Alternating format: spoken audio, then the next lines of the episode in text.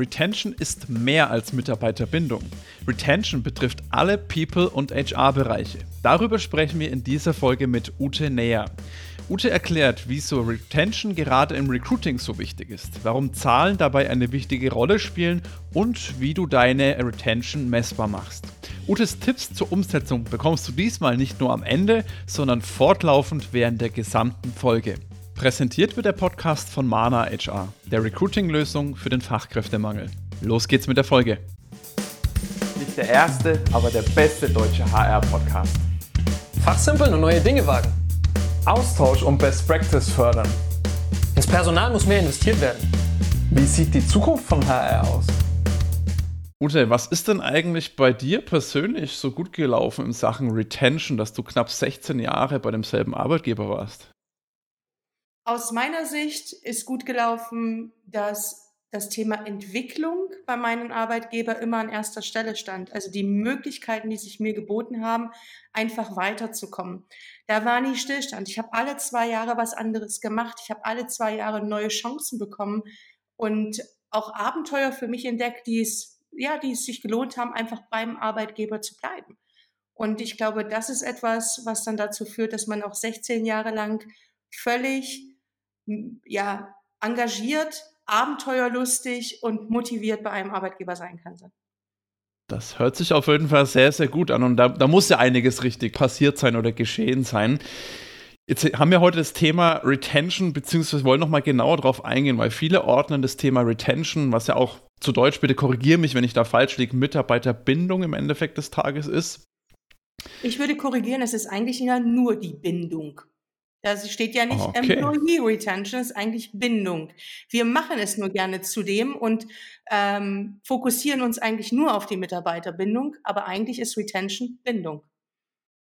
Stimme ich dir absolut zu und ich sage jetzt schon nach nicht mal ein paar Sekunden habe ich wieder was gelernt, äh, mag ich. sehr, sehr cool.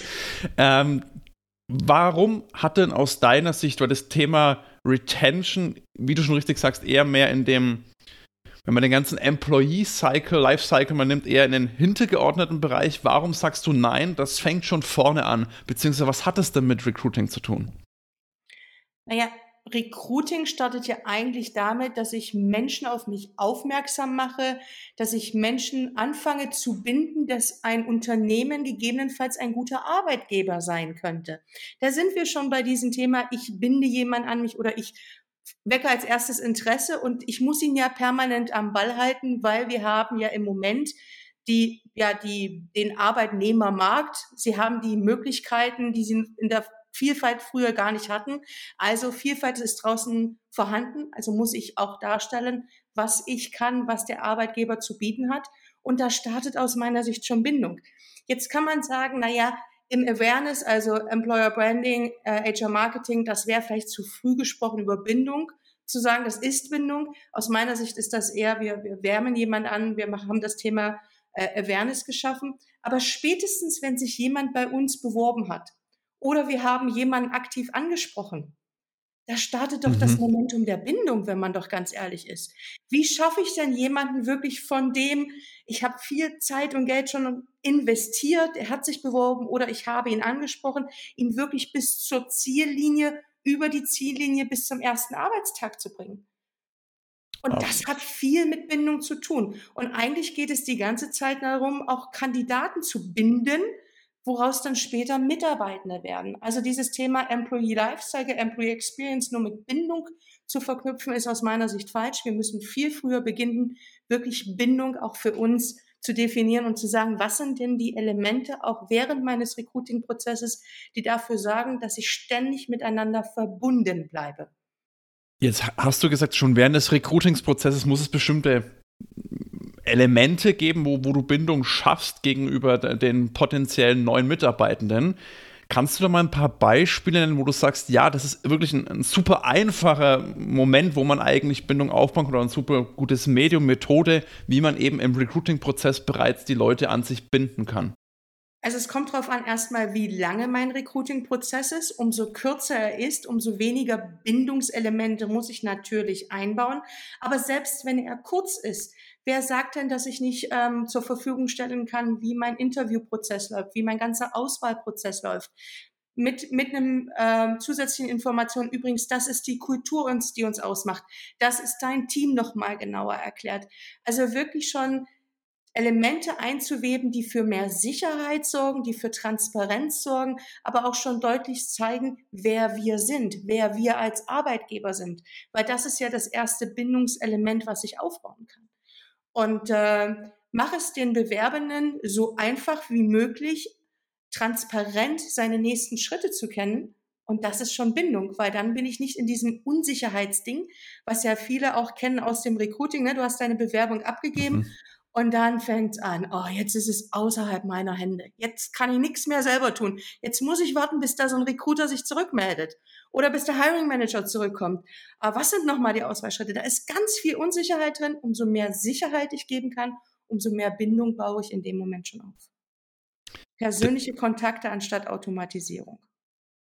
Okay, das ist vielleicht auch noch ein, ein wichtiges Stichwort. Wie, wie, wie schafft man das am einfachsten? Du hast jetzt schon gesagt, Transparenz. Jetzt sind ja sehr, sehr viele Leute im Recruiting tätig, weil sie sagen, ich habe Bock, mit Menschen zu arbeiten. Würde ich jetzt einfach mal so in den Raum stellen wollen. Wie siehst du das? Du, du hast gerade schon so ein bisschen, naja, war das der Gesichtsausdruck für die HörerInnen, die es natürlich nicht sehen können? Stimmst du mir da nicht zu? Also ich stimme dir zu, dass es im Recruiting viele Menschen gibt, die Lust darauf haben, mit Menschen zu arbeiten. Ich frage mich nur manchmal, wie viel Zeit haben sie tatsächlich mit Menschen zu arbeiten und wie viel Fokus können sie darauf legen. Also das ist auch nochmal so ein sehr kleiner Warnhinweis. Kontrolliert doch auch wirklich nochmal euren Recruiting-Prozess, wie viel administrative Extratasks sind da drin und bleibt wirklich Zeit, den Kandidaten und die Kandidatin in den Mittelpunkt zu stellen oder machen wir es noch einfacher, den Mensch in den Mittelpunkt zu stellen und dann haben mhm. wir alle Dimensionen einbezogen. Weil wenn wir keine Zeit haben, den Mensch im Mittelpunkt zu haben, dann kann es ja, dann ist es nett, dass wir gerne was mit Menschen machen als Recruiter, aber die Zeit brauchen wir da schon. Und das ist so der Punkt, warum ich so, hm, gucken wir mal. Und die andere Perspektive ist, ich wünsche mir Recruiterinnen ähm, und Recruiter, die sehr gerne mit Menschen arbeiten, die aber auch ein Zahlenverständnis haben und damit auch wissen, was es bedeutet und wo wir stehen und so weiter und so fort. Da sprechen wir jetzt gleich noch drüber. Stichpunkt Zahlen. Ich würde gerne noch mal ganz kurz auf eine Sache vorher drauf eingehen. Du hast ja gesagt, man soll sich den Recruiting-Prozess noch mal anschauen und schauen, hey, verbringen wir nicht das meiste nicht nur mit administrativen Tasks, kann man da vielleicht auch irgendwas kürzen, straffen an dem Recruiting-Prozess, kann man sich vielleicht auch Unterstützung auch holen. Ich meine, da sind ja auch wir bei Man HR an vorderster Front da, Unterstützung zu schaffen. Siehst du die Verantwortung oder wer kann denn da den Stein am besten ins Rollen bringen? Sind das wirklich die Leute, die tagtäglich oder in wessen Verantwortung sollte das dann idealerweise liegen, damit es dann auch zielführend umgesetzt wird? Sollten das die Leute machen, die im Recruiting tagtäglich tätig sind? Sind das Führungskräfte im HR-Recruiting? Sollte das die Geschäftsführung da eigentlich drauf schauen? Was ist da aus deiner Erfahrung so die Personengruppe, die da am meisten und am schnellsten was bewirken kann?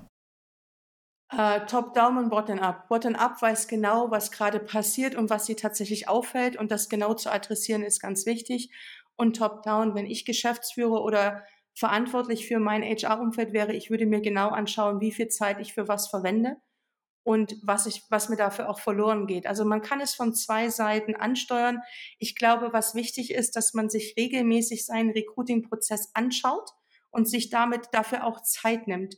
Und damit meine ich nicht nur, sich Unterstützung zu holen oder vielleicht nochmal das neueste fancy Tool dran zu bauen, versteht mich nicht falsch, Unterstützung ist gut, sondern auch mal bewusst zu überlegen, was kann denn weg? Was brauche ich nicht mehr? Was sind so alte historische Dinge, die ich mit mir rumschleppe, die einfach uns so viel Zeit wegnehmen, dass wir das eigentliche Element, den Menschen wirklich zu begleiten, zu binden, an uns als Unternehmen zu binden, gar keine Zeit mehr braucht. Und binden meint nicht, ich frage extrem viele Daten ab, damit ich extrem viel weiß, sondern binden meint in dem Moment wirklich transparent und Sicherheit schaffen und ihm das Gefühl geben, hier zähle ich und nicht die Nummer, die hinter meinem Bewerbungsprozess steht. Stichwort Zählen. Wir hatten gerade das Thema Zahlen angesprochen. das ist ein ganz, Was ganz wichtig. Das ist ein ganz, ganz wichtiger Punkt, denn wir müssen Sachen wie Retention, was ja ich glaube, sonst eigentlich nur ein Bauchgefühl sein kann, wie gut oder nicht gut machen wir das Ganze. Wie macht man das denn wirklich zählbar? Wie kann man denn überprüfen, haben wir überhaupt eine gute Retention? Weil es gibt vielleicht auch viele ZuhörerInnen, die jetzt sagen, jo, ich weiß gar nicht, haben wir mehr Retention? Machen wir Retention? Ist das, wenn was wir machen, gut? Wie macht man das denn zählbar? Na, ich würde jedem raten, neben einem Recruiting-Dashboard auch ein Retention-Dashboard aufzubauen ähm, oder eine Heatmap, je nachdem, wie man es gerne benennen möchte. Man kann ja für dieselben Dinge unterschiedliche tolle Namen nehmen. Nehmen wir alles.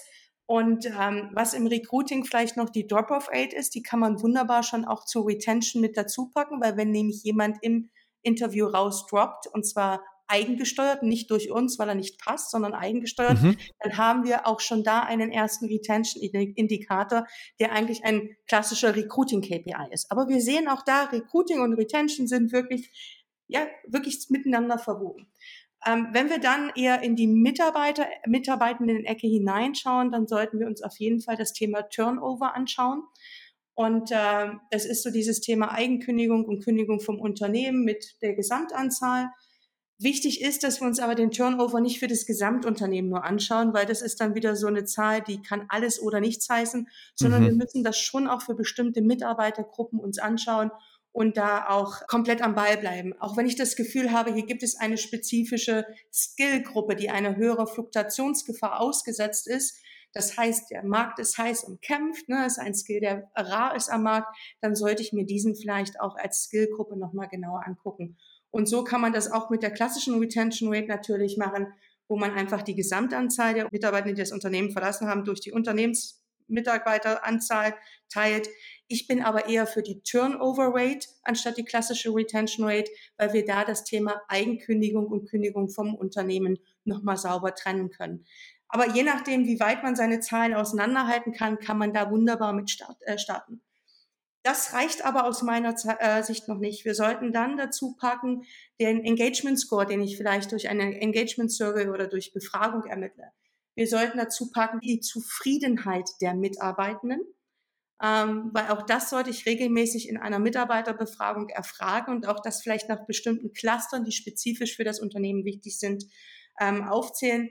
Einige schwören auch drauf, die Betriebszugehörigkeit dazu zu packen für mich eher eine untergeordnete KPI, aber kann man natürlich auch machen, gerade wenn man ein Unternehmen ist, wo viele Mitarbeiter länger dabei sind.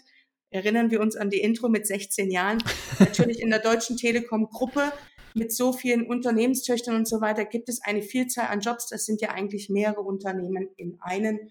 Und dann finde ich, sollte man nochmal schauen, welche Risikoindikatoren kennen wir denn schon aus unserem Unternehmenskontext? Wie ist das Thema Gehaltstransparenz angelegt? Haben alle Mitarbeiter das Gefühl, ich werde ähm, fair bezahlt? Ich sage nicht best bezahlt, ich sage fair bezahlt. Ähm, was ist das Thema wie stark sind Veränderungen gerade bei uns im Unternehmen zugange? Haben wir vielleicht Restrukturierung? Ein hoher Risikoindikator. Wenn man sich das so noch dazu packt, dann glaube ich, hat man schon eine gute Heatmap und kann so ein bisschen erkennen, wo stehen wir denn eigentlich gerade mit unserer eigenen Retention ähm, und können das ergänzen. Und wenn man dann die Sachen aus dem Recruiting noch dazu nimmt, mit der Drop-off-Rate nach dem Interview zum Beispiel, eigengesteuert durch den Kandidaten oder die Kandidatin und auch das Thema, wer beginnt eigentlich am ersten Tag und wer ist, ähm, äh, ja, wer ist nach, einem, nach sechs Monaten noch da, dann hat man, ich glaube, einen wunderbaren Blick über den gesamten Zyklus. Sind, glaube ich, eine ne Menge Zahlen. Welche würdest du denn sagen, sind jetzt so, wenn, wenn du sagst, da ist jetzt jemand, der hört uns zu, der kann ein oder zwei von diesen Zahlen, damit würde ich jetzt mal gerne anfangen. Was würdest du denn sagen, ist das Allerwichtigste von diesen beiden? Was gibt denn die größte Aussagekraft im Endeffekt des Tages? Wenn man Retention alleine betrachten möchte, dann ist es sicherlich das Turnover, mhm. ähm, aber bewusst nach Zielgruppen und ähm, gerne mal gesamthaft ermitteln als Retention Rate, aber dann wirklich die Zielgruppen, die für einen wichtig sind, nehmen. Also Turnover als erstes. Hier bitte wirklich gesplittet nach Eigenkündigung und Kündigung vom Unternehmen. Haken dran. Das ist der erste Messpunkt. Und ich finde, wir sollten den Engagement Score nicht unter den Tisch kehren, weil Bindung entsteht auch dadurch, dass ich wirklich engaged bin, dass ich eine Verbindung zum Unternehmen fühle, dass da Wachstum für mich da ist und so weiter und so fort. Bevor der Manu reinspringt, ja, ich hätte noch, sorry, ich habe noch eine Frage. Engagement Score, was genau kann ich mir jetzt darunter vorstellen? Weil ich kenne das Wort Engagement, ich kann mir da auch schon was vor, aber was genau ist denn Engagement Score? Wie, wie, wie zeichnet sich der aus oder was misst man da genau? Es sind Fragen, die du stellen kannst, zum Beispiel in einer regelmäßigen Pulsbefragung, die sich rund um das Thema ähm, nicht nur Zufriedenheit, sondern auch welche, also wie, wie äh, Entwicklung stattgefunden hat zum Beispiel, ähm, wie zufrieden bist du, gehört auch natürlich mit rein. Äh, das Thema, würdest du uns als Unternehmen weiterempfehlen, gehört mit rein. Mhm. Ähm, so mal als Elemente. Ein Engagement Score sollte aber pro Unternehmen differenziert ausgearbeitet werden, weil unterschiedliche Themen und Werte auch pro Unternehmen äh, zu identifizieren sind. Weil wir wissen, wir Menschen sind unterschiedlich und Unternehmen sind unterschiedlich. Und ich warne davor, zu sagen, ich kaufe jetzt einfach mal hier so, ein, so eine Befragung ein. Oh, die nennt sich Engagement Score. Ha, fein, die Lösung meines Problems. Ich habe alles, was ich brauche. So, sondern man sollte es dann wirklich schon ähm, sich selbst auch erarbeiten und auch gucken, was sind denn die Themen, die für uns wichtig sind, die uns als Unternehmen auszeichnen. Dir gefällt unser Podcast und du willst uns unterstützen? Dann gebe uns jetzt eine gute Bewertung auf Spotify, Apple Podcast oder der Plattform deiner Wahl. Das hilft uns, noch mehr Reichweite für den Podcast und unsere Community zu bekommen. Danke und weiter geht's damit darf ich mal reinspringen hier. Absolut. ja, alles, alles, gut, alles gut, alles gut. Nee, wir machen das ja tatsächlich äh, jedes Mal so, dass der Domi tatsächlich eher den Aufschlag macht und mein Kopffeuerwerk loslegen lässt, bevor ich dann reinspringe. Und da hast du schon ordentlich äh, was draufgepackt, muss ich sagen, Ute. Ähm, was mir jetzt so ein bisschen, ich würde da ein bisschen tiefer reingehen jetzt wollen tatsächlich. Wir haben jetzt, wir haben jetzt Zahlen, ne? Das heißt Turnover Rate, Drop-off Rate, perfekt. Jetzt ist die gut oder schlecht oder wie auch immer ähm, irgendwo angesiedelt. Mhm. was sind jetzt Maßnahmen oder wie kann ich jetzt diese, diese Engagement, diese Drop-off, diese Retention Rate beeinflussen? Du hast es gerade schon so ein paar Stichworte gesagt. Im Recruiting ist es viel Touchpoints auch schaffen, ne? diese Transparenz herzustellen, das Vermenschlichen und so weiter. Erste Frage, ist das im Employee Retention dann auch ein Thema, diese, diese Touchpoints zu schaffen und diese Transparenz? Oder gibt es da andere Elemente, woher meine Frage kommt? Du hast die Entwicklung angesprochen, ganz am Anfang, mhm. bei dir sehr, sehr wichtig war, Entwicklungsmöglichkeiten zu schaffen als Unternehmen. Ist das tatsächlich das Hauptding? Weil das kommt bei mir immer so ein bisschen an. Retention ist viel Entwicklungsmöglichkeiten schaffen. Was gibt es denn da noch aus deiner Sicht, wo man ansetzen kann, ähm, wo man vielleicht auch Quick Wins schaffen kann für sich selbst, für die Retention Rate und für natürlich auch für die Mitarbeiter logischerweise, beziehungsweise die Kandidaten. Gerne. Lass uns vielleicht noch mal kurz einen Schritt zurückgehen und so zu den Pfad weben, warum Retention schon im Recruiting beginnt. So das erste Interview, ne, Retention, ich schaffe Bindung, ich zeige Themen auf, transparent. Dann kommt das Wort Pre-Boarding, ja, auch oft vergessen, was passiert denn nach der Vertragsunterzeichnung bis zum Onboarding. Auch da findet viel Retention schon statt, um zu sichern, dass er dass wir wirklich nicht das Geld nur für Recruiting ausgegeben haben, dass er startet. Und dann haben wir das Thema Integration nach dem Onboarding, ne, das ist das Postboarding, Integration. Und dann kommt dieses tolle Wort des Belonging, ich fühle mich dann wirklich sicher und in diesem Feld. Das ist eigentlich der Pfad, den wir zeigen, äh, zeichnen wollen. Und Retention okay. ist ähm, ich sage mal so, das Element, was da zu uns bringt, dann wirklich zu sagen, Belonging ist als Kultur bei uns wirklich fest verankert. Und jetzt habe ich schon gesagt, ist als Kultur bei uns fest verankert. Das heißt, es kann nicht nur um ähm, das Thema Mitarbeiterentwicklung gehen. Also wir beginnen vorne, da haben wir das Thema Quality of Recruiting, Reboarding, Onboarding. Dann haben wir aber schon, was im Onboarding mitschwimmt, das Team, die soziale Infrastruktur. Wie schaffe ich es denn schon beim Reboarding, beim Onboarding, diese Verbindung auch in das Team hinein, Infrastrukturen zu schaffen, der Sicherheit, ähm, die uns ähm, helfen, einfach den Menschen auch wirklich zu integrieren dann später um. Und soziale Infrastruktur meint in dem Moment nicht nur Team und dann das nächste größere Team herum, sondern auch, wie stelle ich mich als Unternehmen, äh, Unternehmen auf? ähm, habe ich vielleicht Employee Resource Groups, ähm, die uns helfen, einfach auch nochmal Menschen, die sich zugehörig zu anderen Themen auch finden, auch da nochmal Sicherheit zu geben. Wie schaffe ich Verbindung ins Unternehmen hinein, unabhängig vom Team? Also erste Säule, Team, soziale Infrastruktur. Zweite große Säule, da sind wir bei dem Thema Karriere, Entwicklung, Lernkultur. Also es ist nicht nur die eigene Entwicklung, sondern das ist auch, manchmal geht es gar nicht nur um, was ist mein nächster Karriereschnitt, sondern wie ist die Lernkultur dahinter? Was kann ich als neue Elemente entdecken? Das würde ich unter den Bucket Lernkultur, transparente Karrierewege, was ist drin für mich? Was ist das nächste mögliche Ziel, was ich miteinander erreichen kann, was nicht nur der nächste Karriereschritt sein kann, sondern auch vielleicht Vereinbarkeit mhm, von absolut. Familie und Beruf in dem Moment und trotzdem am Ball bleiben zu können. Flexibilität habe ich gerade schon mit Vereinbarkeit angesprochen und Benefits ein weiteres Element, ein weiteres Element in einer Retention-Strategie. Was ist denn Flexibilität für uns? Gibt es Flexibilität nur für bestimmte Berufsgruppen? Gibt es Flexibilität für das Individuum? Wie können wir das so ausgestalten, dass es wirklich passend ist? Weil habe ich einen Arbeitgeber oder eine Arbeitgeberin, die dafür sorgt, dass ich meine persönlichen Bedürfnisse im Arbeitsleben integrieren kann, also flexibel, dann fühle ich mich natürlich umso mehr verbunden. Beispiel bei mir war auch der Umgang, als ich meine Krebserkrankung hatte im Unternehmen. Wie ich abgestützt wurde, wie ich auch den Freiraum hatte, wie mir jeder das Gefühl gegeben hat, du darfst erst mal gesund werden und dann kommst du zurück. Aber ohne, dass ich in meiner Karriere Abschnitte, äh, Abstriche machen musste. Mhm. Also das, auch das gehört dazu, wie ich, gehe ich auch in kritischen Lebensphasen mit den Mitarbeitenden um. Flexibilität und Benefits. Ähm, und ich bin ganz offen und ehrlich, was wäre es, wenn wir über Retention sprechen würden, wenn wir nicht über eine Key-Person sprechen würden? Und das sind nun mal die Führungskräfte, weil die sind im stetigen Kontakt mit den Mitarbeitenden. Und wenn da nicht ein gemeinsames Kulturverständnis herrscht, wenn da auch nicht ähm, ein empathisches Vorgehen herrscht, gerade in dieser hybriden Welt, die wir auch während Corona erlebt haben oder jetzt auch noch erleben, dann kann ich natürlich davon ganz viel machen. Ne? Tolles Recruiting, tolle Benefits, tolle transparente Karrierewege. Wenn es da aber nicht funktioniert, dann wissen wir auch, wo schnellst, am schnellstmöglichen Kündigung entsteht.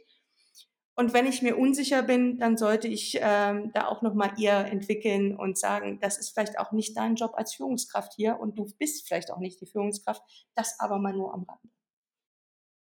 Wie groß siehst du diesen Anteil bei Führungskräften, weil wir da ab und zu mal äh, intern einerseits, äh, andererseits auch mit, mit Podcast, anderen Podcast-Gästen gesprochen haben. Wie groß ist dieser Anteil deiner Meinung nach bei Führungskräften eben angesiedelt? Das, was du gerade schon im Endeffekt schon eingeleitet hast.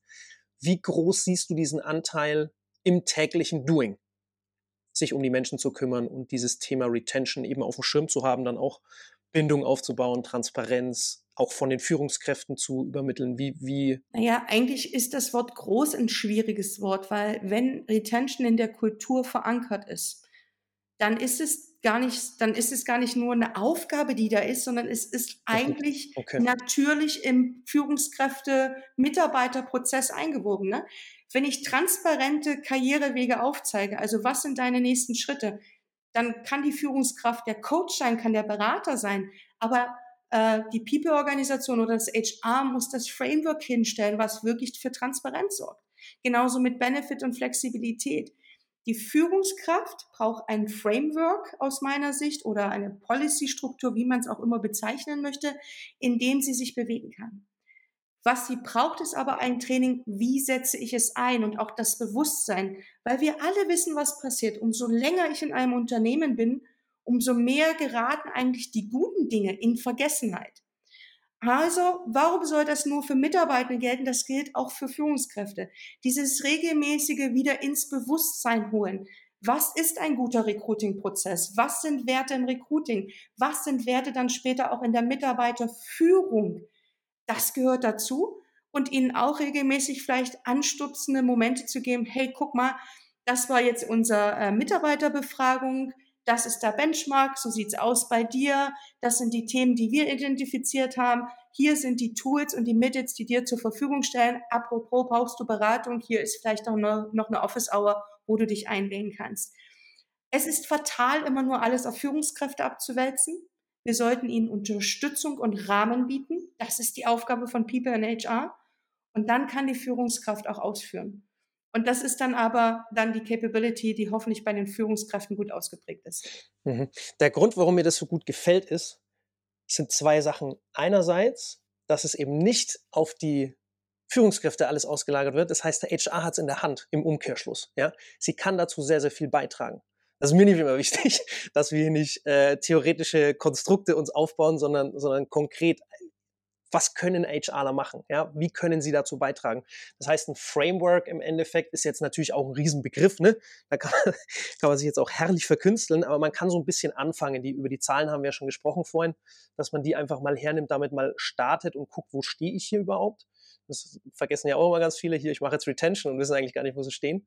Dass man damit mal anfängt. Und das zweite ist tatsächlich, diese zwei Sachen, die ich vorhin angesprochen hatte, Transparenz und Menschlichkeit das ist tatsächlich ein, äh, zieht sich jetzt durch, korrigiere mich, wenn ich da falsch liege, aber zieht sich durch eigentlich alles durch, was du gerade erzählt hast.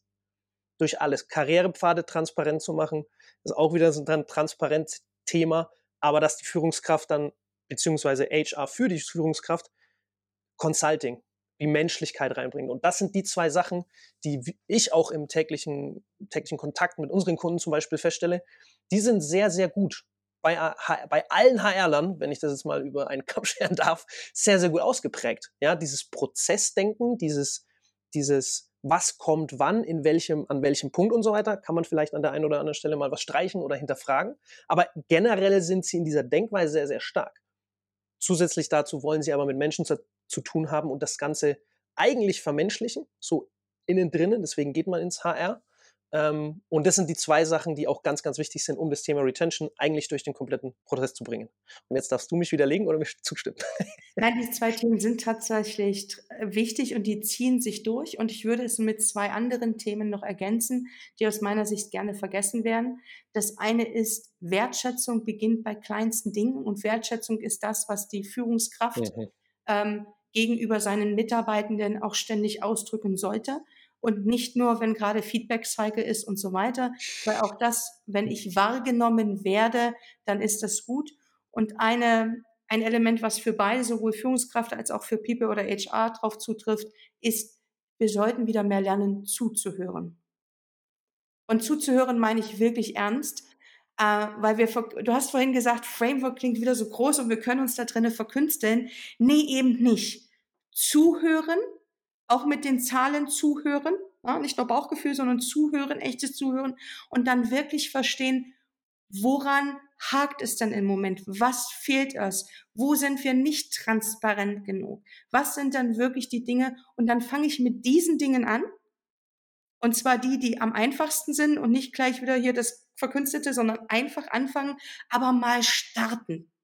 Und nicht denken, ja, wir haben doch da so einen Benefit-Katalog. Alles super. Ach ja, Karriere kann man bei uns machen, ne? Buzzword-Bingo spielen, das ist nicht der Case. Aber zuhören ist aus meiner Sicht etwas, was oft, oft, oft vergessen wird.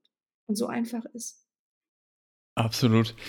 Ute, ich würde gerne noch mal eine Sache jetzt Wir sind gerade schon viel in Zahlen und, und ich glaube, viele wissen auch, ja, Retention lohnt sich. Mitarbeitende bleiben länger bei uns. Das ist ja mhm. schon mal gut. Ähm, Talente sagen vielleicht mehr zu, Kandidatinnen nehmen mehr unsere Jobs an. Jetzt kommt aber die Geschäftsführung, die hat das vielleicht dieses Bauchgefühl oder diesen Weitblick vielleicht noch gar nicht, den viele Leute im HR, die sich halt mehr damit beschäftigen haben. Mhm. Hast du denn da noch mal ein paar Tipps? Wie kann ich das denn der Führungsriege verdeutlichen? Und da ist halt auch das Stichwort Zahlen perfekt. Die denken ja sehr viel in Zahlen, Daten, Fakten warum lohnt sich das? Das ist ja, glaube ich, immer so, warum sollten wir das machen? Das ist das, was sich eine Geschäftsführerin und Geschäftsführer sehr, sehr oft denkt. Was, was bringt mir das Ganze? Und das ist, glaube ich, du hast das ja im Vorgespräch gesagt, das äh, Stichwort Refinanzierung. Ja. Wie, inwieweit lohnt sich denn das Thema Retention? Kannst du da vielleicht auch mal ein paar Beispiele, hast du da schon was erlebt, wo du sagst, hey, das kam dann im Endeffekt unterm Strich raus? Ähm, ich glaube, ich sollte nicht über die Zahlen von anderen sprechen. Ich würde aber gerne vielleicht ein Element rausgeben. Ähm, ich ziehe gerne die Kosten der Mitarbeiterfluktuation heran, um über das Thema Reinvestment zu sprechen. Das ist etwas, was jede Geschäftsführung nachvollziehen kann. Und was sind denn die Kosten der Mitarbeiterfluktuation? Also was würden wir da reinrechnen? Wir haben auf der einen Seite das Gehalt des gekündigten ähm, Mitarbeiters, ähm, ein bis drei Monate, was wir reinrechnen äh, können. Ne? Dann haben wir Recruiting-Kosten gesamt, äh, mhm. inklusive Marketing, ne? Awareness schaffen und das Personal, was ich dafür einsetzen muss, die Partner, die ich brauche, wenn es kurzfristig ist. Dann die nicht produktive Zeit, also was geht mir an Produktionsverlust, also was geht damit einher. Das ist einfacher im produzierenden Gewerbe, im, ähm, ich sag mal, Gedankengewerbe oder wie, wie würde man es besser ausdrücken, in denen, die alle mit ihrem Kopf arbeiten und eigentlich Projekte hinstellen. Da ist es der Projektverzug, den man mit einrechnen könnte oder auch Projekte, die man gar nicht starten kann. Also auch da gibt es wunderbare Hilfsvariablen. Dann haben wir die Kosten für Preboarding und Onboarding, die sind nämlich auch nicht kostenfrei. Äh, auch das muss man sich nochmal deutlich äh, äh, anschauen. Und wenn sich jemand denkt, so, ha, das macht doch aber die Führungskraft. Ja, aber wenn sie jemanden preboardet und onboardet, dann kann sie in dem Moment nichts anderes machen. Also es geht uns auch wieder Geld verloren. Und dann die Kosten des Produktivitätsaufbaus. Ja, wir rechnen bei einzelnen Funktionen von einen Monat bis zu sechs bis zu neun Monaten. Ähm, das ist Training und Etablierung, also um dieselbe Effizienz wiederherzustellen. Und es gibt sogar Funktionsgruppen und Berufsgruppen, hatte ich neulich auch erst in der Beratung bei mir, die sagen, erst nach drei Jahren, also der Mitarbeitende muss drei Jahre und länger bleiben, haben wir refinanziert, was wir insgesamt reingesteckt haben in dieses Thema ähm, ja, Etablierung, dass er arbeitsfähig ist. Also kommt auch auf Berufsgruppe an, muss man sich individuell anschauen. Wenn man diese Zahlen zusammennimmt, dann kann man sehr wohl herausfinden, wie viel Geld man sehr wohl in Retention investieren könnte, äh, wenn man dann auch die richtige Bindungszahl auch dahinter erreicht. Top. Äh, würde ich auch sagen, auch da am besten immer ein, anfangen mit einer kleinen Einheit, wo du sagst, vielleicht die wichtigste Einheit, äh, die vielleicht auch den Geschäftsführer, der Geschäftsführung am wichtigsten ist und man sagt, das ist. Kosten und nicht produktive Zeit. Alles andere fällt ihnen ja manchmal ein bisschen schwer nachzuvollziehen. Genau, wunderbar. Kleinteilig anfangen und damit direkt loslegen. Jetzt haben, haben glaube ich, alle Zuhörer schon eine Menge, Menge Tipps zum Loslegen. Da war jetzt echt auch super, super viel Input. Auch ich musste mich konzentrieren, dass ich alles aufnehmen konnte. Dementsprechend würde ich sagen, wir machen mal einen Cut hier. Vielleicht gibt es ja irgendwann nochmal einen Teil 2. Ute, riesiges, riesiges Dankeschön, dass du da warst. Wenn jetzt aber jemand von den Hörerinnen sagt, boah, das ist so coole Sachen, ich habe so viele Impulse, bei mir ist vielleicht auch wie bei Manuels Kopffeuerwerk äh, gezündet worden. Wie kann man denn mehr von dir bekommen? Ich weiß, du bist relativ aktiv auf LinkedIn, aber wo kann man denn sich mehr von dir und deinem Wissen zu Gemüte führen? Ha, also auf LinkedIn schreibe ich regelmäßig auch über das Thema Retention, aber nicht nur, weil neben dem Thema Retention sind mir Menschen extrem wichtig und die Einbindung aller Menschen tatsächlich in unsere Arbeitswelt und Integration ähm, steht im Vordergrund. Und wenn jemand was ganz Arges brennt, dann natürlich kann man mich über LinkedIn einfach anschreiben. Wichtig ist nur, gebt mir ein bisschen Zeit, weil das machen manchmal sehr viele Menschen. Und äh, ich habe noch einen Hauptjob bei Indeed äh, und äh, da berate ich natürlich auch regelmäßig Kunden. Aber man muss nicht nur Kunde sein bei Indeed, sondern ähm, ich teile auch gerne mein Wissen regelmäßig. Wunderbar. Meine Abschlussfrage ist aber tatsächlich noch eine andere, die ist nicht HR und People related. Äh, ah. Wir hatten ja schon im Vorgespräch, äh, war es ja klar, dass wir alle drei gerne reisen. Wo geht es bei dir als nächstes hin? Nach Schottland. Oh, sehr cool. Schottland. Weiß selber noch nicht. Es steht aber auch noch auf meiner, auf meiner. Dann in die Highlands oder wo genau nach Schottland? Oh, ich glaube, ich mache eine Rundtour oben wirklich Highlands, Lowlands und alles und werde an ganz vielen Distillen noch vorbeigehen. Also definitiv. Also das wäre meine Frage. Also das sind eigentlich die zwei Elemente, auf die es einkommt. Und tatsächlich ähm, hatte ich schon 2020 eigentlich meinen Schottland-Trip total zusammengestellt mit, äh, äh, ja, mit ganz vielen Reiseinfos, wo ich gerne hin will. Und dann kam diese Pandemie und ich musste alles canceln.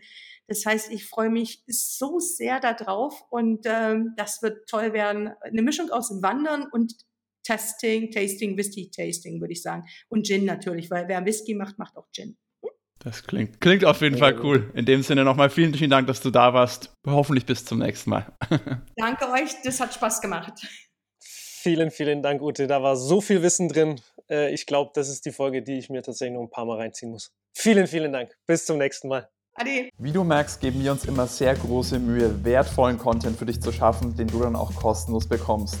Wenn dir jetzt unser Podcast gefällt und du uns auch weiterhin dabei unterstützen willst, dann abonniere jetzt unseren Podcast auf der Plattform deiner Wahl und wir freuen uns auch über deine Bewertung. In diesem Sinne, mach es gut und bis zum nächsten Mal. Ciao, ciao.